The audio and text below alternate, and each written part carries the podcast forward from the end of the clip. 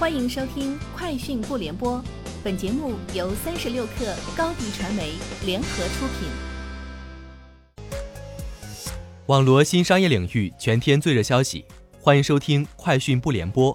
今天是二零二零年五月十九号。小鹏汽车的自建工厂生产资质获批，小鹏 P7 将在自建工厂自主生产，并如期交付。据小鹏方面介绍。肇庆工厂各生产车间已于二零一九年九月完成封顶，此后进行预生产进行设备调试。目前通过小鹏 P7 工程试制车的小批量试生产已经跑通并验证整个生产流程。华为五 G 智能手机在今年一季度与中国市场取得了百分之五十五点四的市占率，全球市占率为百分之三十三点二。在二零一九年和二零二零年一季度。华为 5G 智能手机出货量达到一千五百万台。三十六氪获悉，天眼查数据显示，昨天网易有道信息技术江苏有限公司成立，该公司注册资本一亿人民币，法定代表人为金磊。公司经营范围包括教育咨询服务、版权代理、翻译服务、出版物零售、出版物批发、计算机系统服务、数据处理服务等，由网易有道信息技术北京有限公司全资控股。后者为有道香港有限公司的全资子公司。据苏宁方面介绍，苏宁六幺八内部会议上宣布，此次六幺八将重点主打双百亿补贴风暴。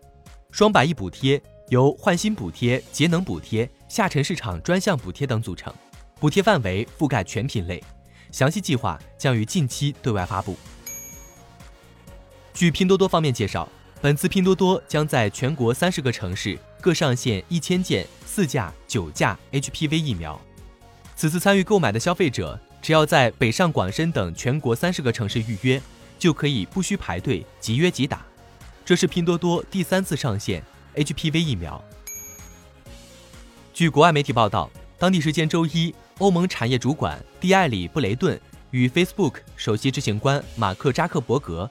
参加欧洲监管中心举办的一场辩论，讨论了互联网治理以及社交媒体平台在新型冠状病毒疫情中的作用。布雷顿说：“如果扎克伯格不能缓解人们对公司商业行为以及市场力量的担忧，Facebook 将面临更多监管。”苹果向开发人员发布了 iOS 十三点五、iPadOS 十三点五、tvOS 十三点四点五。和 watchOS 六点二点五的 GM 版本已进行测试，这些系统的新版本此前已经历过多轮测试，目前是最接近正式发布的状态。iOS 十三点五最大的亮点在于辅助疫情时期的特殊需求，比如简化戴着口罩面部解锁的流程。以上就是今天节目的全部内容，明天见。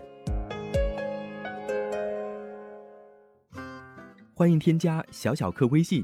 xs 三六 kr 加入三十六氪粉丝群，高迪传媒为广大企业提供新媒体短视频代运营服务，商务合作请关注微信公众号高迪传媒。